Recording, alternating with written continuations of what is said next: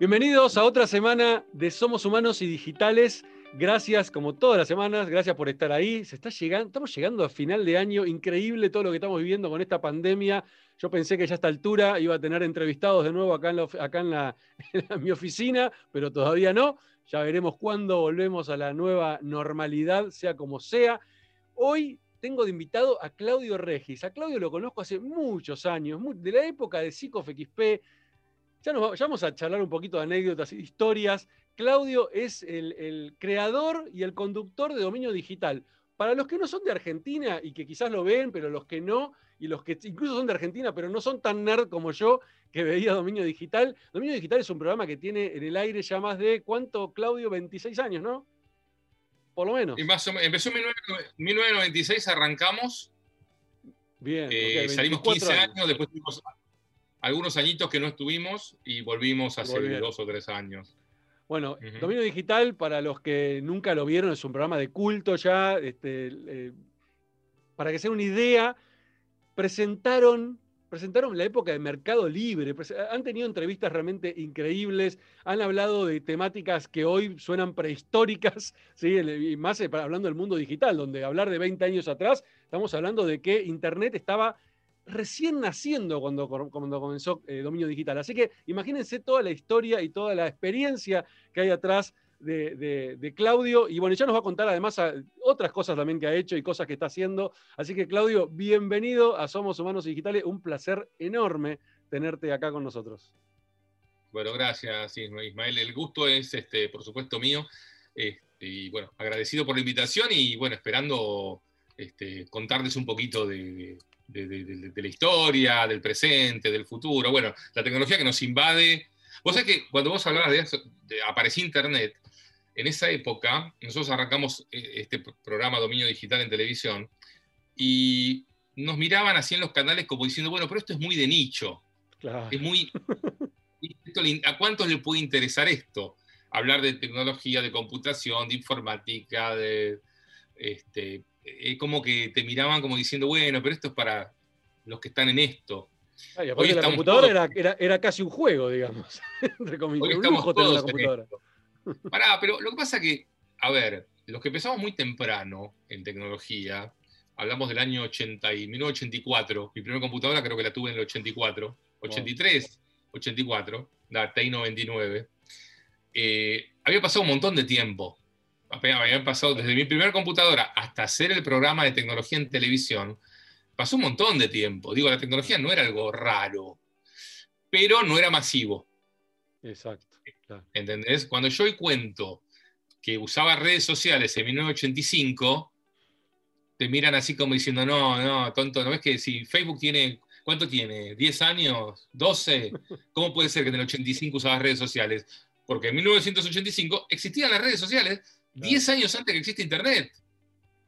Y creen que es un chiste, ¿viste? A ver, decir, a ver, ¿cuál es el chiste? De... No, no, no, no. Yo me comunicaba 10 años antes de que aparezca Internet con gente a través de mi computadora, nos mandábamos correo electrónico, conversábamos, debatíamos, lo que fue antes de, digamos, los, predecesores de las redes sociales, y muchos creen que esto arrancó con, no sé, con Facebook hace poquito, y, no es así. Los, famosos BBS. Y tal cual, tal cual. Con lo cual, en la época en que no existía ni la fotografía digital, eh, imaginen, yo siempre digo, llamar a un Facebook que tenía una sola línea de teléfono, porque se entraba por teléfono con un modem, y, si otro quería entrar le daba ocupado. ¿Se imaginan un Facebook entrando de a uno? Bueno, 1984 era así. éramos poquitos, éramos 50. Ni hablar, si, ni hablar si tu vieja te levantaba el teléfono en ese momento para y ahí, se, te llenaba la pantalla de... y se cortaba. sí, otras épocas, totalmente, totalmente. Muy linda época, ¿sabes qué? De descubrimiento. Porque las cosas en ese momento eh, te asombraban. Mi, pasión por, por comunicarme con la computadora arranca, creo, con la película Juegos de Guerra. Uh, la película War Games, el pibe ese que entraba a la computadora del, Pentágono, del sistema de, Estados Unidos, no sé, y le hacía creer a la computadora que, se iniciaba un ataque nuclear ruso, y yo dije, tengo que hacer esto. Tengo que tener una computadora que se comunique por teléfono. Lo primero que hice cuando volví, me acuerdo que estaba de vacaciones, volví de las vacaciones y lo primero que hice fue buscar a ver qué aparato necesitaba para conectarme con la computadora. ¿Llegaste a tener ese tipo de modem de la película, que era un modem que tenías que poner el tubo, ¿viste? Era, muy loco. eso se llamaba acoplador acústico.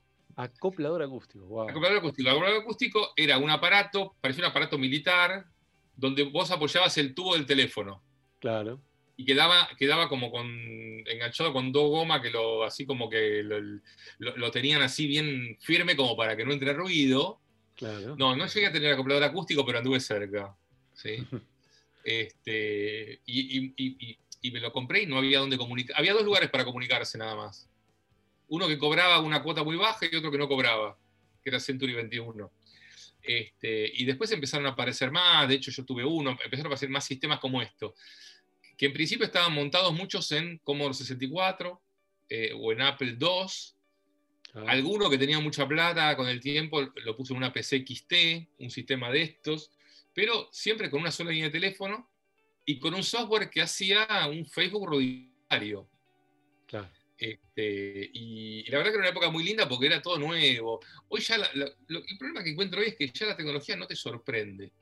Ah, es muy difícil sorprenderse, muy difícil. digo, vos cambiás de celular. ¿Cuánto te dura la alegría del nuevo celular? Días, días, literalmente.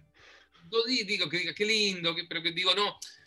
Pero si yo te digo, de tu primer, ¿cuánto, cuánto te duró la, alegría de tu primer computadora o de la primera a la segunda? Que era descubrir sistemas operativos nuevos, no, y aparte, aparte, Clau, había algo, algo interesantísimo que era, no tenías un lugar donde recurrir a, investigar cosas, entonces lo hacías por tu cuenta. Yo me acuerdo, mi primera computadora la desarmé para entender cómo era por dentro y quemé la placa de video, porque no tenía ni idea que no podía tocar ciertas partes, y era, era eso. Hoy en día, bueno, vas a ver un tutorial en YouTube y aprendes. Antes el, aprendizaje era así, era, era probando, iba tocando. Parque, iba al parque de Rivadavia, yo vivía enfrente, a ver si encontraba algún libro de algo de algo de, computación. ¿Viste? Mi, historia fue, te la cuento rápido, TI-99, Commodore 64, Commodore 128, que no le encontré mucha diferencia con la 64, Commodore Amiga, y a partir de ahí la carrera de la XT 286, 386. La, Amiga fue una revolución para los juegos, me acuerdo. Sí, era, era bastante... Era, muy poderosa para juegos muy avanzado y para la música también, muy avanzado para su ah, para la música, verdad, tenés razón. Sí, sí, sí. Y para video, mucho tiempo se siguió usando Amiga como generador de caracteres para video. Este, una, linda máquina y, todas muy distintas. Es como que ibas descubriendo, con cada una era descubrir un mundo. Claro, Hoy ya no, estaba, Claro. Aparte en esa época todavía no estaba como, como estandarizado, porque con la PC vino eso de alguna forma. Sí en esa época era CZ Spectrum, me acuerdo, la CZ Spectrum, y pasar a una Commodore eran dos mundos distintos. También en el fondo había un Basic, pero eran dos mundos completamente diferentes. Por eso, era, todo a ver, prender y a ver qué es esto, a ver con qué me encuentro, a ver qué software consigo, qué, eh, a mí me, sorprendía mucho, por ejemplo, los juegos de Commodore con respecto a los juegos de TI-99. Eh, digamos, era, era abismal la diferencia. Bueno, era, era todo un descubrimiento que la verdad que con el tiempo se perdió, que te digo, solo me lo devolvió hace poco la impresión 3D. Mira. Con el, lo único que últimamente, hace te hago dos, tres años, me volvió a, motivar con la tecnología. Digo, algo que, que, te quite el sueño, que vos digas, deja, deja. Sí, sí, entiendo. En algún momento voy a ir a dormir. Fue la impresión 3D.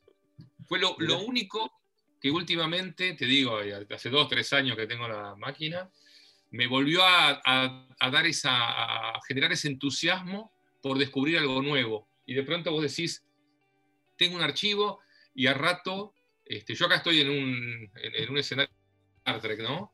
Y es lo más parecido a la teletransportación. Que me ah. manden un archivo y yo a ratito diga, no sé, generé este soporte para celular, por ejemplo. y yo te, lo mando por mail y lo tenés vos en tu ah, casa. Es muy loco. Eh, eso fue la última cosa que me sorprendió. Porque después durante muchos años es como que todo es más de lo mismo. Un nuevo Windows. Un nuevo... no, no, hay cambios sustanciales. No, no. Y yo lamento los, chicos, los, que nacieron ya con la tecnología, porque yo tuve una infancia analógica y una adolescencia digital. claro. O sea, yo de chico era jugar con los Rusty y a partir de los 14, 15, computación, computadora y ya se me acabó el mundo físico. Este, los chicos de ahora ya vienen con todo asumido, asumen que la tele se ve en colores, que cuando querés ver, un, querés ver una serie tenés todos los capítulos y no tenés que esperar a las 5 de la tarde que den el programa que te gusta. Yo, lo, veo, lo veo con mi, con mi nena de año y medio, que el otro día va y, a la tele, ¿sí? Y con el dedo en la tele hace así. Y yo me quedo mirando. Y, me hizo lo, y me hizo lo mismo en la MacBook. Quiso tocar. Quería, no, papá, no, me decía, quería cambiar de, programa. Y yo me la quedo mirando, claro, en el celular está acostumbrada a que hace así, pasa.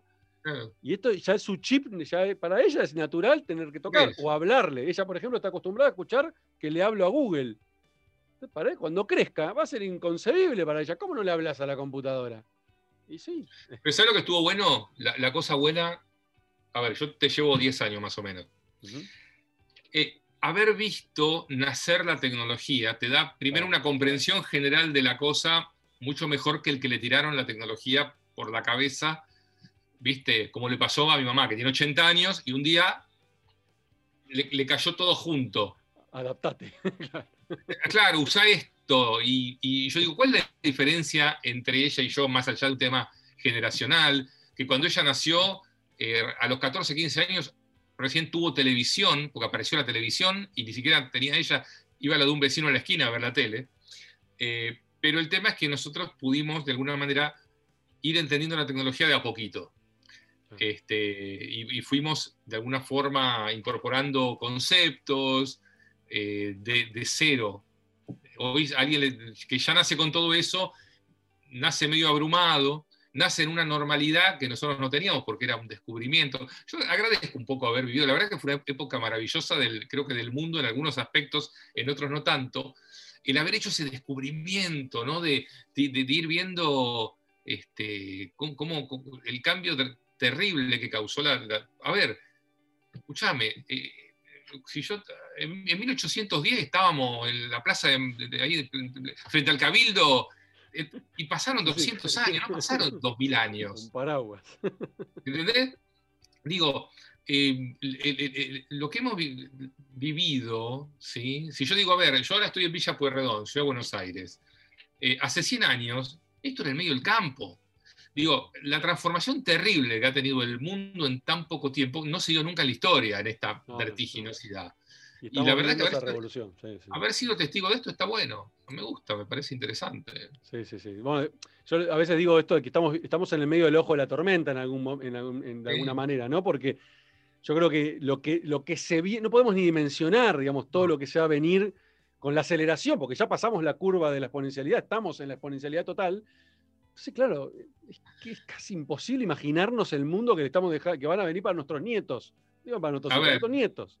Escuchame, de, decirle a Sarmiento hace, no sé, 150 años que iba a existir el avión y que te iba a ir a Europa en 8, en 10 horas. Que un barco tardaba dos meses. Y que lo que estamos haciendo nosotros ahora. Inconcebible. inconcebible. Y si lo querés traer hace 20 años atrás o menos, solo lo podía hacer un canal de televisión. Y le costaba miles de dólares de satélite.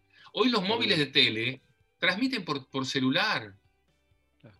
Digo, ya, el, bueno, todavía se sigue usando el camión de exteriores, pero, digamos, pero, hoy van con la mochilita este, y el celular y chao. el celular y qué sé yo, y estamos, y estamos transmitiendo desde cualquier lado. Es una locura. el GPS. Otra locura. bueno, hoy la, la, cámara de un celular tiene más calidad que la, mejor cámara que cuando arrancó la televisión a color. Pasaron cuántos años. Ahora, Clau, me, interesa mucho este, saber cómo nació la idea de dominio digital. O sea, lógicamente, con toda tu pasión por la tecnología, claramente dijiste esto hay que comunicarlo y hay que llegar a gente, pero ¿cómo, surgió? Mira, yo descubrí, viste, eh, a mí me encantan esos chicos que desde chiquitos saben lo que van a hacer cuando sean grandes, viste. yo voy a ser médico y después son médicos. Bueno, yo terminé secundario sin tener idea de qué quería hacer. Eh, con el tiempo descubrí, sin, casi sin querer y sin darme cuenta, y, analizándolo después de, después de mucho tiempo, es que a mí me gustaba comunicar. Y, yo estaba fascinado con la tecnología y quería contar eso. después descubrí que mi, mi, vocación tiene que ver con la comunicación. eh, que es todo un tema eh, enorme. Y, y, así empecé queriendo comunicar. Primero, lo primero que hice no fue dominio digital, fue una revista que se llama Telenews, eh, que era una revista de teleinformática en el año 88, que hablaba sobre comunicarte con tu computadora, redes sociales de los 80. Claro, ¿a quién le iba a vender una revista sobre a nadie. Imagínate, si la computación era poquita, la parte de comunicaciones entre computadoras era el 0,1%. Eh, logré sacar cinco números y me fundí con eso. Pero eran mis ganas de comunicar. Y después eh, dije, bueno, pasaron, pasó un tiempo, en ese momento yo tenía 19, 20 años, pasaron cinco años más y dije, bueno, quiero comunicar más y empecé a investigar cómo era hacer televisión y a hablar con gente que conocía del tema, que trabajaba en canales, para ver, porque yo tenía las ganas de contar algo que yo, que para mí pocos habían descubierto y que era justamente la informática y la tecnología en general. Y así, bueno, relacionando, preguntando, viste, llegué a hacer un, un programa que yo ya me asusté desde el comienzo, porque un cassette costaba, ponerle a precio de hoy, este, 100 dólares. Entonces dije, ¿en qué me estoy metiendo? Claro. si un cassette vale 100 dólares y el cambio no era muy superior, ponele que a guita de hoy fueran 10 lucas, ponele. Y yo con un cassette no hago nada, necesito muchos un cassette. Entonces ahí empezás a decir, ah, esto de la tele no es, digamos, no es tan... Eh, quizás no tendríamos ni en ese momento ni la calidad que estamos teniendo hoy haciendo esto, pero era cara. Hacer tele era muy caro. Tenías que comprar un espacio en un canal que era caro. Tenías que contratar un camarógrafo, no es que me grabo yo con el celu o me compro una cámara de fotos. una infraestructura, claro. E-, era hacer tele cuando la tele era cara, donde el equipo para editar no era la compu que vos tenés en tu casa, sino que costaba 100 mil dólares el equipo para editar, que no lo podías tener vos, tenías que ir a pagar un estudio si quería ir con un camarógrafo a algún lado a hacer una nota y ponerle que la guita de hoy me costara, no sé, 12 lucas, 12 mil pesos. Entonces, de golpe era muy linda la idea, pero muy costosa. Que, milagrosamente, porque ahí viene el milagro. Ahí se produce que lo banque, ¿no? ahí se produce el milagro. Eh, porque haber sostenido un programa tanto prácticamente sin anunciantes. Nosotros nunca nos destacamos por tener muchos anunciantes porque eh, era o, haces el programa o te dedicas a venderlo y tampoco había tantos anunciantes naturales. Los anunciantes importantes en esa época, ponerle Arnet, no sé, Telefónica, hablamos del año 96, pautaban en masivo. La tele, Clarín. Digo, no, era, Para una agencia de publicidad, si ponele que a plata de hoy voy y te digo, bueno, la pauta del programa cuesta 5 mil pesos por mes, eso es un problema. Digo, ellos, las agencias siempre pusieron, ¿viste? 100 acá, 100 acá, 100 acá. Sí, totalmente. 5 mil no tenés 5 mil pesos. Entonces, Me sale más caro el laburo del administrativo para hacerte, para hacerte el cheque. Por eso, nunca nos caracterizado por vender. Entonces, creo que haber sostenido un programa tanto tiempo eh, tuvo más que ver con una decisión, una, unas ganas. Yo finalmente conseguí, no sé, conseguí espacio en los canales, reciclábamos los cassettes a morir 800 veces regrabado, como diciendo, ojalá el cassette resista una grabación más. Eh, haciéndome amigo de los estudios de televisión, llevando cassette para el que lo quisiera pasar. Bueno, con mucho, con mucho esfuerzo para sostener algo que, sin anunciantes y con costos altísimos, era inviable. ¿Viste la, una de mis frases favoritas, que si no la conociste la cedo? Dice, lo logré porque no sabía que era imposible. Ah, buenísimo. Eh, lo logré porque no sabía que era imposible. Totalmente, sí, estoy muy de acuerdo con eso. Eh, creo que si, yo preguntaba, me decían, no, flaco, no te metas en, este, esto porque no. Sin capaz que bajaba los brazos, claro. Decir, no, claro, es carísimo, esto es imposible. Bueno, era imposible, pero este, un poco de ganas, un poco de ingenio lo fuimos, este, lo, fuimos llevando, nunca vivimos del programa, pero eh, el programa era un abre puertas. Entonces, ah. eh, no vivís, pero está bueno, te relaciona con gente, estás en la tele, ¿sí? Siempre en televisión por cable, aunque estuvimos un, mes en Canal 7 nada más, este, que me fui porque era, era, una cosa así que nadie te atendía el teléfono, no sabía con quién hablar, era muy difícil y me, decís, flaco, si nadie... tener un programa y no tener con quién hablar en un canal era una cosa que me ponía un poco nervioso, particularmente, porque no, no tenías alguna duda de algo y nadie te respondía, no sabías si hacías las cosas bien, las cosas mal. Pero así empezamos a salir y salimos en, muchísimos canales, mucho tiempo, hasta que fuimos víctimas en algún punto de eh, lo, que se, lo que se le suele decir el monopolio. ¿sí? Cuando nosotros arrancamos había muchos canales para salir. El tema es que después se fueron comprando cables entre ah, ellos. Claro. Entonces, vos fijate, yo, cuando, cuando yo arranqué tenía, mi programa lo podía mandar en capital a multicanal, a Cablevisión y a BCC. ¿Sí? Y cada uno de esos tenía sus canales de producción independiente. O sea, tenía tres cables para salir. Después, BCC se lo reparten entre Cablevisión y Multicanal, y después Multicanal se queda con Cablevisión, eh, el grupo Clarín se queda con Cablevisión, y finalmente muchos canales que eran los de producción independiente quedaban duplicados o triplicados. No tenían sentido. Entonces nos fuimos quedando, entonces ya había pocos canales, Em, y los canales que había, por ejemplo, tenían espacios de una hora primero, pero después había tanta demanda porque había un montón de productoras que quedaron sin aire porque desaparecían los canales, que los espacios eran de media hora. Ah. Ya un programa de media hora termina siendo de 25 minutos. Por eso estuvimos 15 años al aire. Cuando llegó esa particularidad, salimos de la tele. Estuvimos 4 o 5 años, 6 sin salir y volvimos. ¿Qué año, fue, ¿Qué año fue el año que dejaron de salir? Y creo que fue, mira, 2011, 2012 y volvimos en el 18, 2018. Gracias, a, gracias a la, magia de Facebook. Ah, perdón, de, YouTube. De YouTube mira, YouTube ya existía por entonces. YouTube aparece en el año 99, 2000. Sí, bueno, pero no se vuelve. Lo que pasa, claro, no era, del no era todo masivo, seguía siendo todo un tema. Yo ya estaba medio cansado del. Porque también son ciclos. Este, y, bueno, por eso dejó de salir un tiempo, pero después te encontrás tanta gente en la calle que te dice, che, ¿cuándo vuelve el programa? Che, ¿cuándo vuelve el programa? que volvimos, pero en formato radio con video, ¿sí? O sea que lo hacemos en un estudio de radio, pero se graba también para YouTube y qué sé yo. Y con una cosa interesante, que es el tema de las suscripciones, que yo era algo que al comienzo hasta me daba un poco de vergüenza, que es pedirle a la gente que tanto pedían, volver, volver, volver, que en vez de confiar en los anunciantes, cada vez más difíciles de conseguir, porque en el medio apareció la publicidad digital.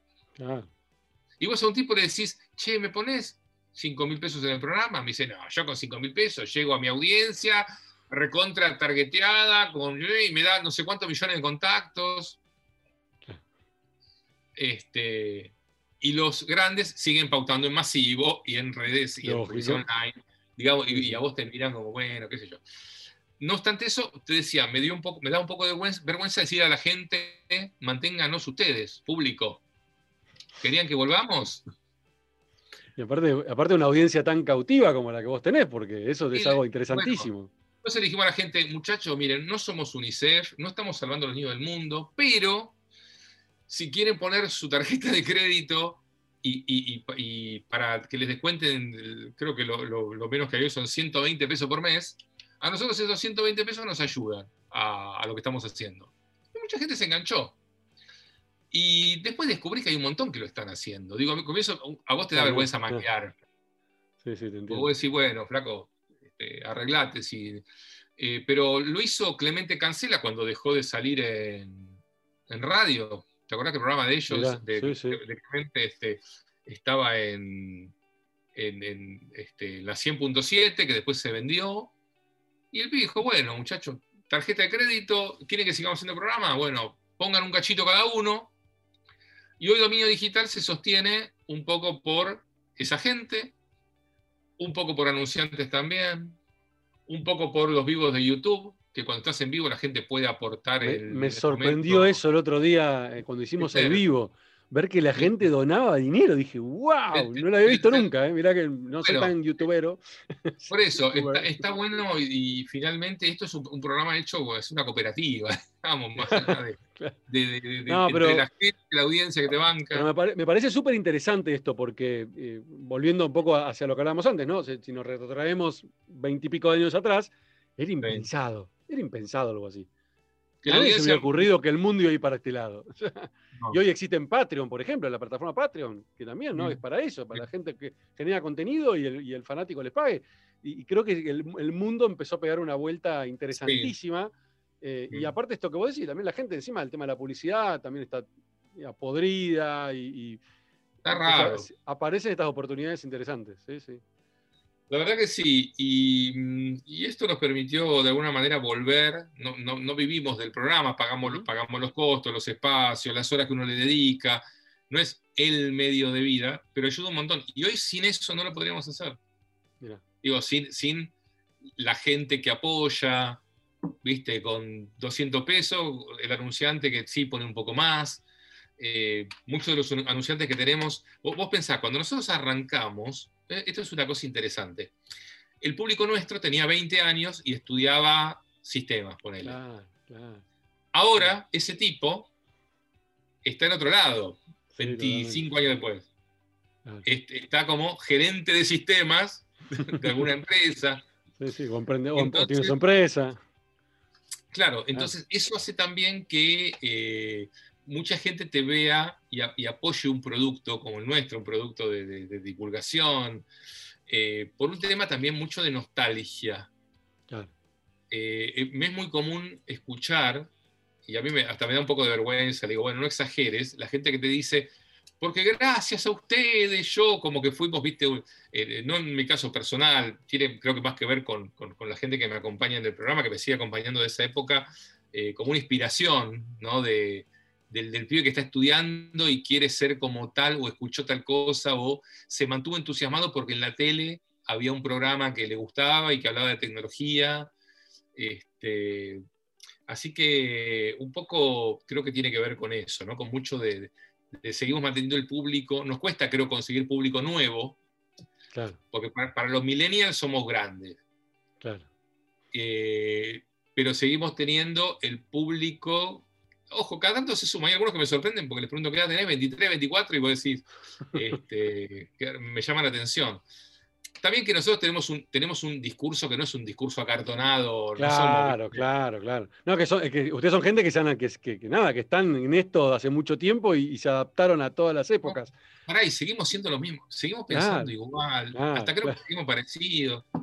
Este, digo, no, no es que nos pusimos, viste, en un papel, si bien uno se va alejando de las generaciones nuevas porque no maneja el lenguaje, los códigos, eh, incluso todo lo, que es actualmente el tema del, de, los contenidos cortos, ¿no? Nosotros seguimos haciendo un programa de una hora, cuando se supone que vos tenés que hacer algo de tres minutos porque... Me, pasa, me pasa a mí con el podcast. A mí, la gente me dice, no, para hacerlo más corto. No, no lo quiero hacer más corto. Yo lo disfruto así. El que no quiere escuchar, que lo escuche. El que no, ve, que vea los cortos.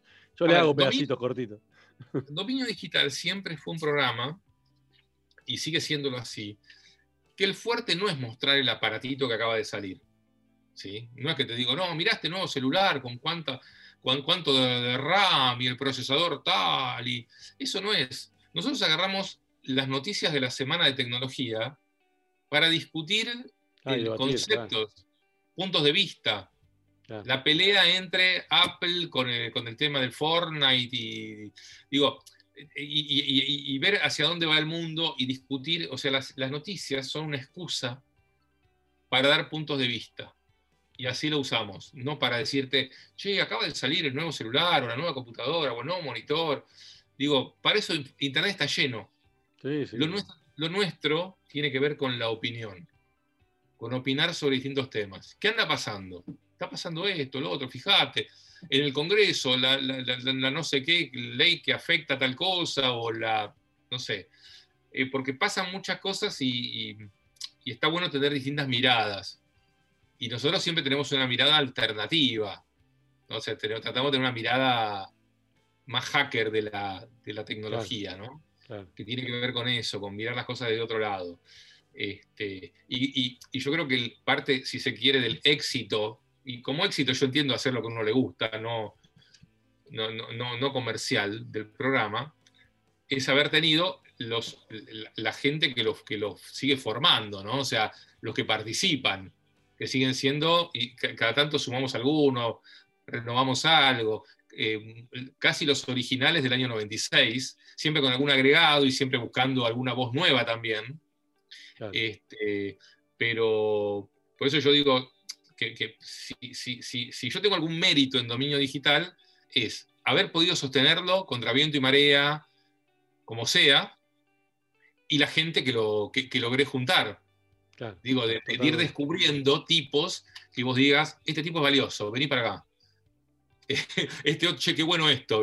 Eh, de hecho, por ejemplo, dos de los que están actualmente, que son Alejandro Ponique, que en su momento era, me acuerdo que era MVP de Microsoft, que después terminó trabajando en Microsoft. Lo conocí en eh, esa época. Empezó, como televidente, era televidente del programa. Ah, mirá, no sabía. Ponique salió de la audiencia. Que eh, en algún punto, cuando él, una cosa empezó, o sea, él empezó a ser este, columnista, pero él trabajaba en una empresa que vendía impresoras, nada que ver. Pero siempre muy Microsoft y eh, MVP, que son los profesionales valorados por fuera de la empresa, pero que Microsoft les da beneficios como por ser gente que trabaja mucho con, esa, con, la tecnología de ellos. Y, eh, y por ahí que empezó en el programa como fan de Microsoft con la idea de tener un contrapunto el Chacal, con, con, la, con, Daniel Sentinel y con el Chacal, ¿sí? que es este, como para que peleen y discutan. Uno ve ahora por ahí este, intratables, indomables, no sé qué, y nosotros hacíamos eso hace 25 años. Este, Pero era muy divertido, era muy divertido escucharlos cómo se mataban. Discutir, las opiniones encontradas, sí, sí. Y que Chacal le diga, vos decís eso porque te pagan para que lo digas. eso estaba buenísimo. Y en un punto, a ver, nos planteamos con, en, un momento eh, si ahí que debía seguir, porque él pasó de ser MVP, que era fanático, valorado por Microsoft, a ser empleado. A ser empleado, sí, claro. Digo, una cosa es que vos seas fanático. Otra cosa es que vengas representando una empresa. Yo te cuento, en 25 años de medio digital, Microsoft nos puso una pauta solamente un mes. Mira. Porque, no, porque le sobraba guita y no sabían qué hacer. Pero, eh, y, teníamos, y teníamos un tipo de la empresa sentado ahí adentro defendiendo y bajando línea de, Microsoft. Todo el tiempo. Y Microsoft puso guita un mes solo, no me acuerdo por qué, porque no sabían bien qué hacer y dijeron, bueno. Este, y, lo interesante de eso es que cuando vos sos un medio que no tenés dependencia, de los anunciantes, eh, tenés una libertad maravillosa. Ah, claro.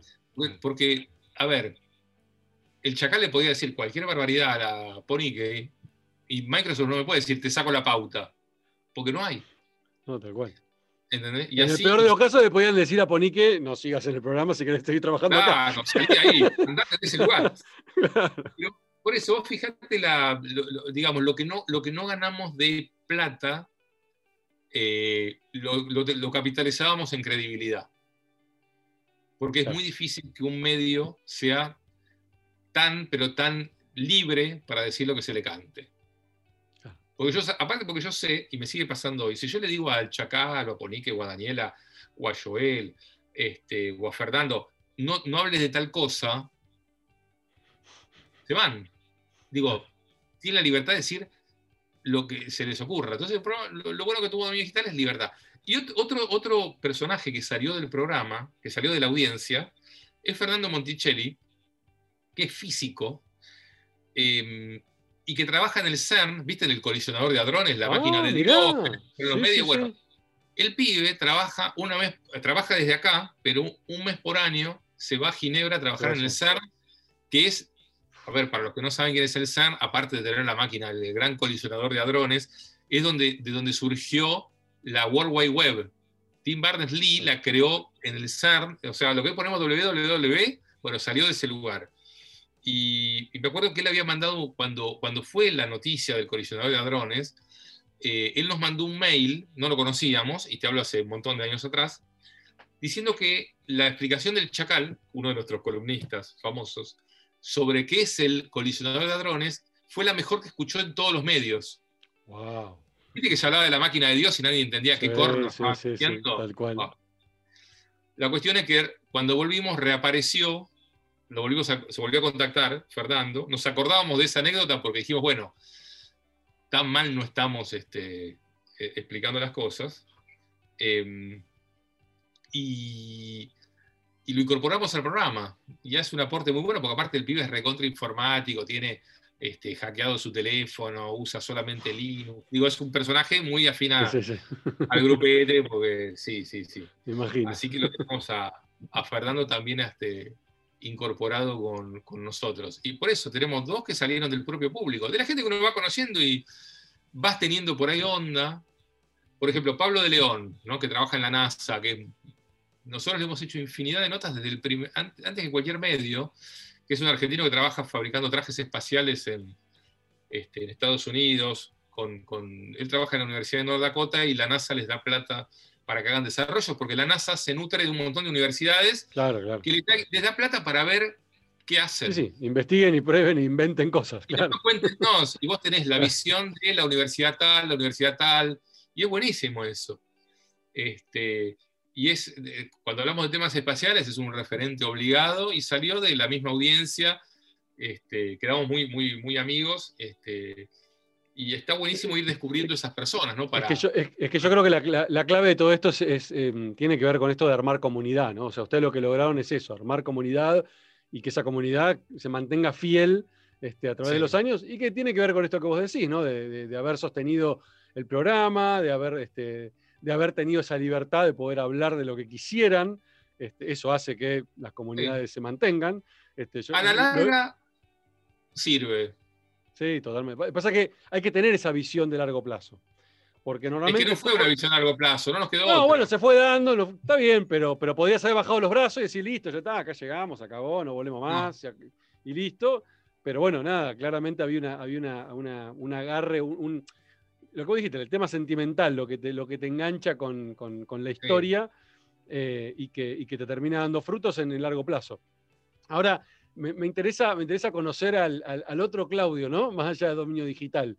O sea, porque bien lo dijiste vos, no vivías de dominio digital, este, como yo en su momento viví un poco de PsicoFXP, pero no, no era el 100% de lo que vivía. Este, eh, ¿Por dónde te llevó la vida? Imagino que, bueno, yo conozco un poco la historia, pero quiero que la cuentes vos, este, porque tu, tu, tu, tu know-how viene bien del lado de, digamos, de la producción, ¿no? De la producción de contenido. Y un poco sí, vos sabés que en esa época eh, un, un, benef un, beneficio tangencial que nos dio el programa es que muchas empresas de tecnología tenían que grabar videos de capacitación claro. y nos conocían a nosotros por el programa y, y trabajamos bastante para, en una época para muchas empresas de tecnología eh, para Microsoft, para Intel, para Google, produciendo videos. Eso fue un beneficio adicional, digamos, también, eh, no buscado. Yo de tanto ir a los canales terminé trabajando tres años para uno de los canales del de, de grupo ah, Clarín, que era Magazine, Magazine ah, sí, y Metro. Sí, sí. Este, después me fui para emprender otros, otros delirios. Eh, y, y, y, me fui de alguna manera reinventando eh, porque es como que me, en cuanto ya algo no me, me, empieza a pesar, como que lo, lo voy dejando. Eh, entonces, el tema video pasó después a un segundo plano, empecé a dedicarme mucho al tema de redes sociales, eh, a trabajar con, porque ya, acuérdate que yo debo de haber sido de los primeros community managers del planeta, en 85. Entonces trabajé mucho, como 10 años con artistas, manejando todo el tema digital, que no es solamente las redes, es mucho más que eso. Yo entiendo esto como algo mucho más 360 que el, que, que el Instagram. Uh -huh. eh, hasta que después, 10 años muy intensos con, con, con, artistas de muchos de primera línea que eran, te exigían muchísimo porque eh, no, no, tenés vacaciones, no tenés, digamos, tu vida finalmente es estar detrás de una pantalla. Y cuando trabajas con gente conocida no, no es tan fácil delegar, porque cualquier error terminás en la tapa de un diario. ¿viste? Uf, claro, claro. Mete mal los dedos. Entonces, este, mucho tiempo me dediqué al tema de redes sociales, que lo, después lo dejé. Hace poquito lo dejé, hace un par de años, porque ya dije, bueno, basta, ya está, es una etapa cumplida. Ya no, no me divierte más. Empecé a hacer un, un programa nuevo eh, que se llama Dominio 3D, que es sobre impresión 3D, en ese momento también, eh, que está en YouTube. eh, volvimos con dominio digital. Cuando terminé con, la parte de esa, retomamos dominio digital, porque me acordé que fue lo que más satisfacciones me dio. ¿Viste esas cosas que vos decís? ¿Y cuándo me fue bien a mí? ¿Y cuándo me.? me parece que, que, estuvo bien el haber vuelto con dominio digital. Este, y en el medio de eso, una cosa así como rara, eh, que no sé si terminará en algo profesional o no, empecé a, trabajar en una escuela, eh, manejando el marketing digital de algunos lugares, entre ellos una escuela de teatro. A partir de ahí empecé a estudiar teatro, porque dije, yo puedo entender mejor qué es una escuela de teatro si participo como alumno. Me enganché un montón, así que hice cinco años de teatro, este, sin la idea de ser actor, digamos, no que me quiero dedicar a la actuación profesional, pero es algo que tengo ahí y uno nunca sabe. Y desde hace poquito tiempo también empecé a recuperar una vocación perdida hace mucho tiempo, que por ahí tenía más de chico, que era escribir. Así que un poco junté todo y hoy, si vos me preguntás qué hago hoy, eh, escribo obras de teatro cortas. Si alguno quiere que le mande alguna, me la pide. Algunas, este, son todas obras de 15 minutos, libretos, no son novelas, no es un cuento, es un libreto con, con, lo que dice cada personaje, ¿no? Son libretos para, para hacer en teatro. Con la, con la, alegría y la sorpresa de que las estén usando en muchísimos lugares de América, eh, en clases, hoy en clases por Zoom, en que me pidan representarlas, entender una obra que vos escribiste y que me mandan las grabaciones de, distintos países, cómo cada uno lo entiende, ¿no? Porque cada país está bueno. Interpretación, claro, claro. Y me parece genial algo que haya salido de un poco digamos, ya, ya que alguien quiere hacer una, obra de teatro que vos escribiste, está bueno. Verla plasmada en la realidad está buenísimo, porque una cosa es en la cabeza de uno o en un papel, otra es en, la, voz de los, y en el cuerpo de los personajes, ¿no? de los que la representan. Este, así que hoy la vida me está llevando para seguir con dominio digital, dominio 3D, un programa nuevo que se llama La Caldera de Regis, que es de entrevistas, que eh, entrevistas y charla con el público que surgió en la pandemia, porque me di cuenta que mucha gente, eh, es raro, pero no mucha, pero parte de nuestro público estaba un poco solo. Y nosotros tenemos público de todo tipo, y, a veces descubrimos en las reuniones que, armamos con la gente, porque a tanto hacemos reuniones como hacíamos en los 80, que en los 80 era para conocerte la cara, porque no había fotografía Te encontrás con, con gente que se la ve bastante solitaria viste el típico nerd con pocos amigos. Sí, sí, sí. Yo empecé a descubrir que para mucha gente nosotros éramos parte rara, porque es raro, de su círculo de amigos. Que nos veían así. Entonces dije, bueno, para acompañar a esa gente, hagamos, hagamos otra cosa. Y yo cambié un poco mi rol, que antes era de solo que distribuía la palabra, a un rol más activo de charlar con la gente. Yo te lo dije la vez pasada que conversábamos, yo siempre me, consideré el menos importante de la mesa, porque tengo monstruos al lado mío, y yo era el que sostenía la cosa, pero finalmente era el que mandaba los cortes, leía los llamados, digo, faltaba que les dijera la temperatura y la humedad, ¿viste? Y, una cosa más de locutor, productor en vivo. Eh, y con La Caldera, que es el programa nuevo, empecé a hacer una cosa más de, de empezar a mostrar un poco más yo, no ser solo el que arma equipos, equipos de gente, ¿no? Distribuye la palabra, sugiere temas, sino a un, rol más protagónico. Y encontramos mucha gente que, se enganchó con ello y que en un punto creo que algunos los hemos ayudado a, sobrellevar la, cuarentena reencontrándose. Vos sabés que es muy interesante porque es un programa este, La Caldera, que no tiene horario, no tiene horario ni, fe, ni, día fijo. Sale cuando, cuando tenés ganas. Sale cuando tengo ganas. Y trato que en general sea a las 10 de la noche.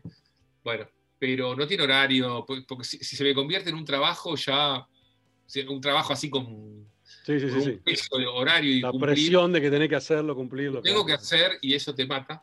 Este, pero la gente, viste, yo todos los días hay alguno que me agarra en el chat y me dice, che, ¿y cuándo? Hoy hay caldera. es así, hoy hay programa. Pero es interesante esto que contás, Clau, porque esto tiene que ver con Ah, viste, yo creo que la, experiencia y, la vida te van dando estas cosas de, mirarte para adentro y, e ir reinventándote, ¿no? Y está buenísimo. Este, vos, tenés, vos tenés una particularidad eh, que me ha pasado también a mí bastante, que es esto de dedicarnos a lo que nos gusta, ¿no? Y poder de alguna manera estar conectados con lo que, con lo que disfrutamos, ¿no? O sea, estar cercano a la tecnología, el, mundo de la tele, digo, algo que disfrutas. Pero bueno, mucha gente no, este, y, algunos lo descubren tarde y pueden conectarse con eso. Pero para mí está buenísimo el poder mostrar el, que incluso vos que te dedicaste siempre a lo que te gustaba, incluso descubriste cosas nuevas y, aprovechaste esa oportunidad y te mandaste. O sea, y, tengo que decir, cinco años haciendo teatro, y digo, ni sabías que, te iba a gustar. Y mirá cómo derivó en escribir obra. Mira, lo, pone, mira, la propia gente, cuando, primero, primero cuando te etiquetan, y mayormente eso creo que se da por un tema de edad. Y de que hay cosas que vos no podés hacer a tu edad. ¿Viste? Entonces, eh, no, porque fíjate, a ver, a tu edad, ¿cómo vas a hacer eso? ¿Cómo vas a decir tal cosa? ¿Cómo te vas a vestir así? ¿Viste? Y así te van poniendo, te, van, te van llevando, ¿viste? Como que, como que te van guardando en un cajón donde vos podés hacer lo que la sociedad dice que vos podés hacer a tu edad. Y yo me sigo sintiendo de 20 años, lo lamento mucho. ¿sí?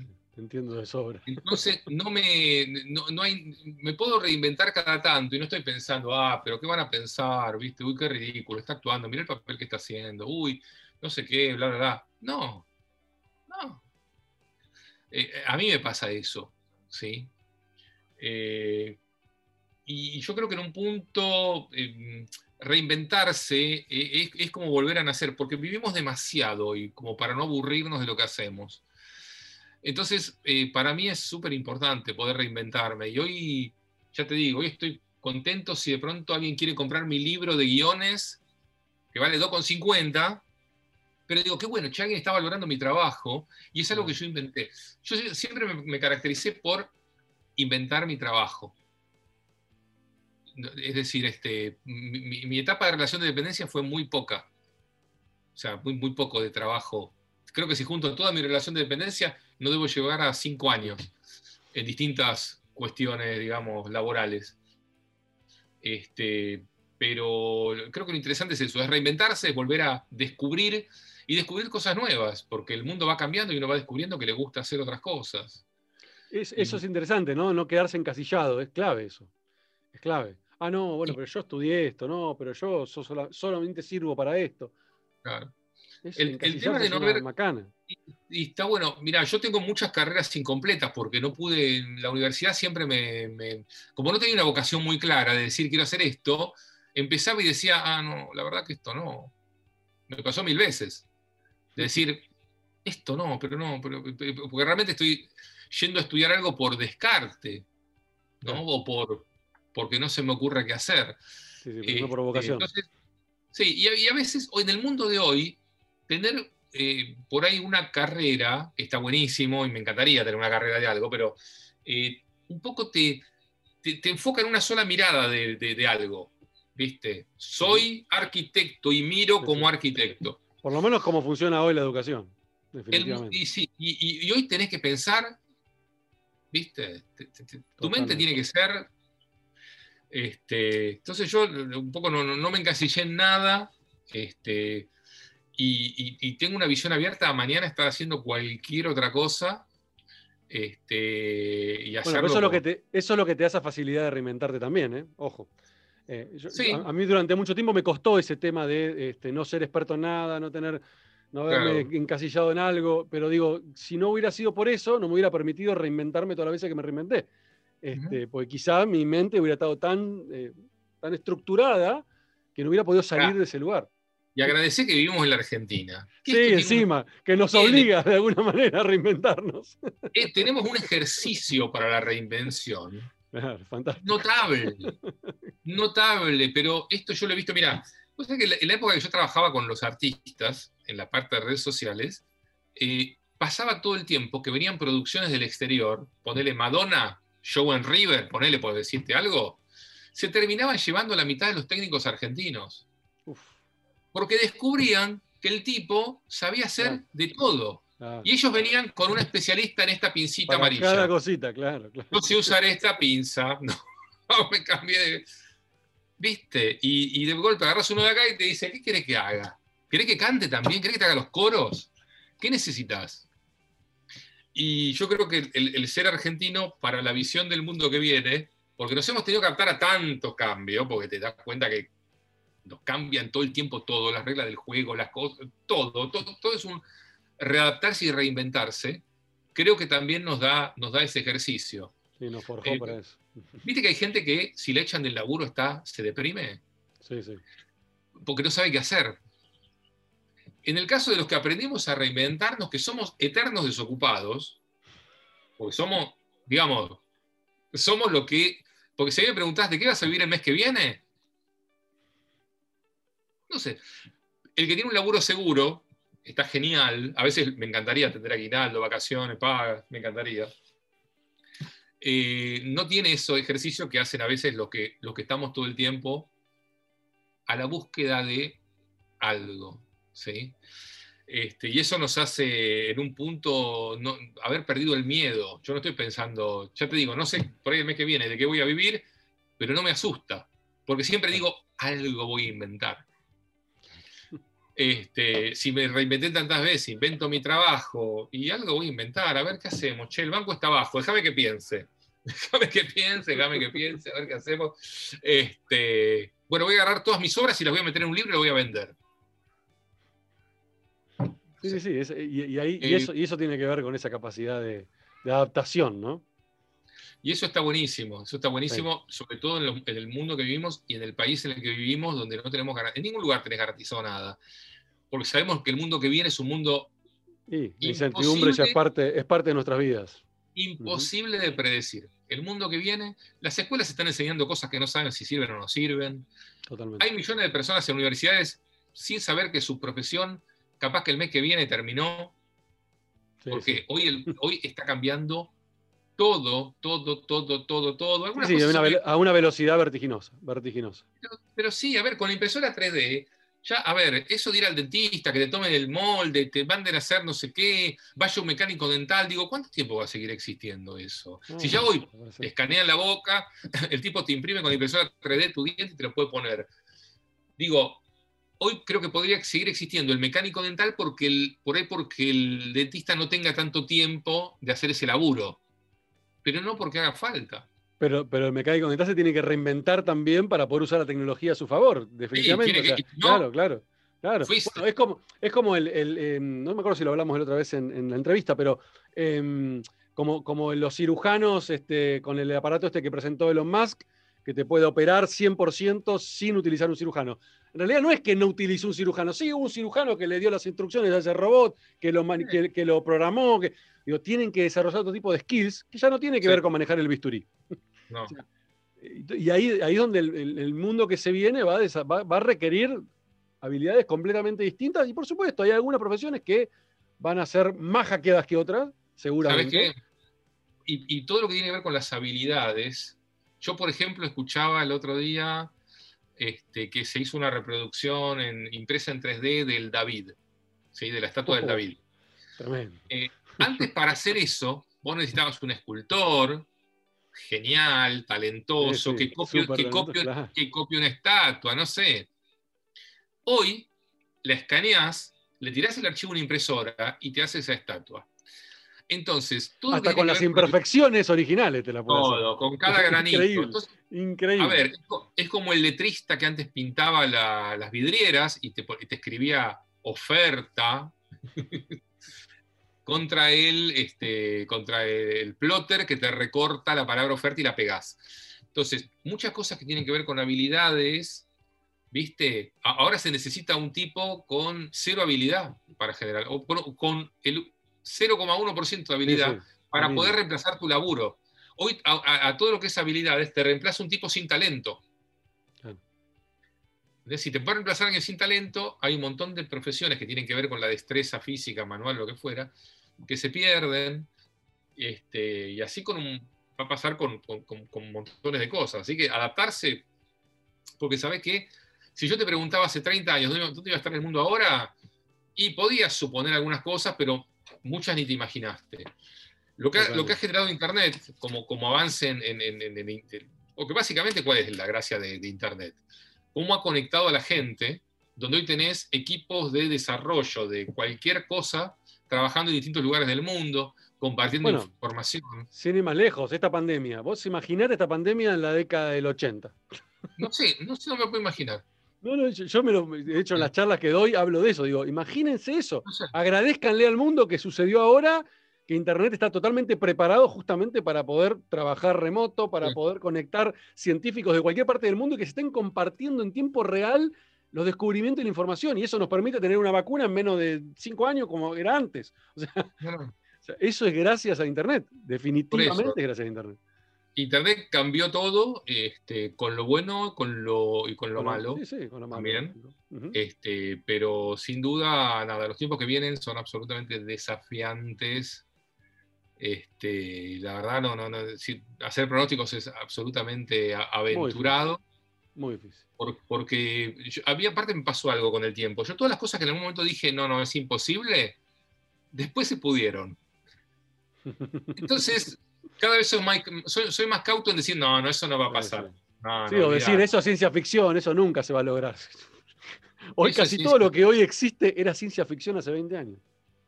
Cuando nació mi abuelo, 1911, recién aparecía el automóvil. Digo, estamos hablando Ah. de hace 10 minutos. Hace 10 minutos estábamos picando piedra, estábamos, o sea, eh, nada. Digo, lo que ha sido la evolución de estos tiempos es impresionante, es increíble. Mi primer televisor, que yo me acuerdo de estar en la terraza, a ver, cuando éramos chicos, que eh, había comprado mi papá, moviendo la antena, no, para allá captás el 2, no, para acá que se ve el 11, era, era eso.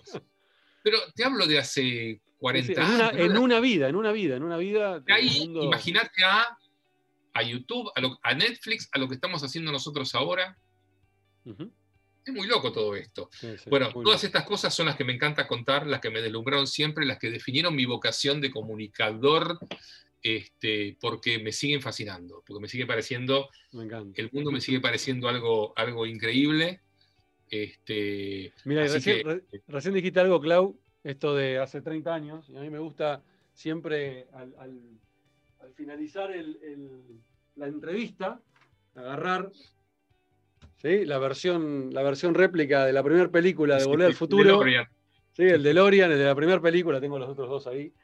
Y hacerlo, su- hacerlo subir al, al invitado, en este caso vos, subirte en el lugar de- del- del conductor, ¿sí?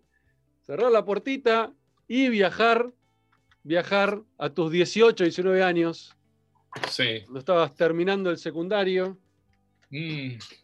Y dos cosas te voy a pedir que, que- que- hagas el me- ejercicio. Espera que me voy A caracterizar. A ver. Muy bueno, muy bueno, con los anteojos del doc. Te falta el pelo blanco. Es lo que- es lo que- Tenés la- estoy- Tenés suerte juro. de que no. les juro, tengo 53 años, no logro que me salgan canas, no es Coleston esto, es, es mi pelo. Este, pero esto es lo bueno de tener impresora 3D, ¿viste? Cuánta estupidez hay. Así que este, decime a dónde querés que vaya. Bueno, viajá a tus 18, 19 años y Sí. a ver, ¿qué te diría, qué te diría el Claudio de 18, 19 años, 19 años al Claudio actual y viceversa? ¿No te cases, vale? No. Lo que vos quieras, pero te van a dar un golpe de detrás. ¿eh? se, va a mover, se va a mover la nave de golpe. Mirá. Yo, yo voy y le digo, a los, si voy a los 18 años le digo, este, andate a, a- a vivir un par de años al exterior si podés, rajá de acá, aprendé bien inglés, este, y nada, y prepárate para lo que viene porque ni te imaginas. Buenísimo. ¿Y viceversa? ¿Qué le diría al de 18? Y el de 18 me hubiera El dicho, no tengo ni idea de qué, qué- qué hacer de la vida. Este, el de 18 me hubiera dicho, este, eh, ¿a qué velocidad van a dar los modems en el, en el 2020? Porque el de Ni te 300 imaginas.